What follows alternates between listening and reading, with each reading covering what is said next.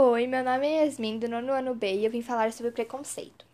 O preconceito é o ato de julgar algo ou alguém antes de conhecer. Nas relações sociais, o preconceito pode acontecer por sexualidade, gênero, condição física e raça, cor da pele.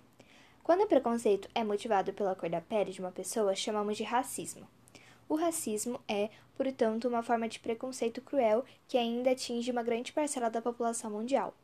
O racismo é um dos principais problemas sociais enfrentados no século XX e XXI, causando diretamente exclusão, desigualdade social e violência. Dados recentes do IBGE apontaram que existe uma grande diferença no acesso a níveis de ensino pela população negra. Das pessoas na faixa etária entre 15 e 24 anos que frequentam o nível superior, 31,1% dos estudantes são brancos, enquanto apenas 12,8% são negros e 13,4% pardos.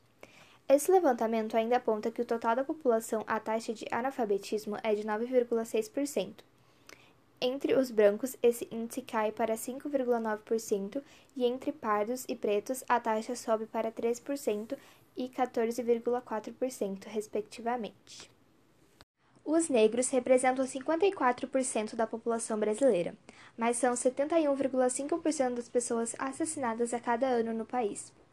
Entre o período de 2006 e 2016, a taxa de homicídios de indivíduos não negros diminuiu 6,8%, enquanto no mesmo período a taxa de homicídios da população negra aumentou 23,1%. Em 2016, a taxa de homicídios da população negra foi de 40,2 mortes por 100 mil habitantes.